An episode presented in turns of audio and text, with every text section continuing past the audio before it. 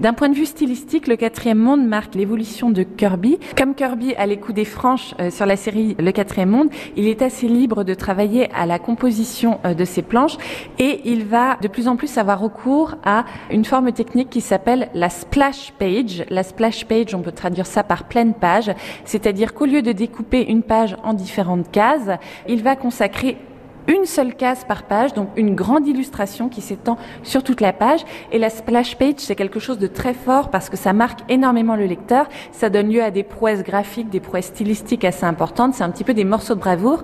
Et Kirby, dans le quatrième monde, va multiplier ce recours à la splash page. Et il va aussi faire exploser le découpage assez rectiligne par case en inventant des formes de cases totalement délirantes, des cases rondes, des cases trapézoïdales, avec un ordre de lecture qui devient parfois un petit peu incohérent on saute d'une case à l'autre. C'est vraiment une totale liberté d'expérimentation pour Kirby dans le découpage de ses planches. Lorsque Kirby intègre l'écurie DC Comics, il est déjà couronné de succès. Hein. Il a créé Captain America, il a créé la plupart des super-héros Marvel.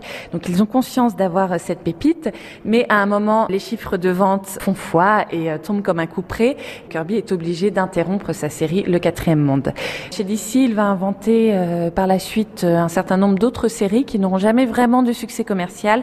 L'étincelle n'est plus là. Peut-être que Kirby euh, est un petit peu euh, fatigué aussi. Il a des problèmes de vue qui rendent son dessin plus compliqué.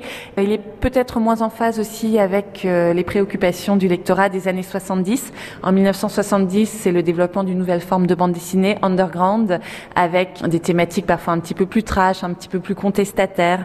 C'est un petit peu la fin des super-héros malgré tout. Et voilà, Kirby commence à apparaître d'un autre temps.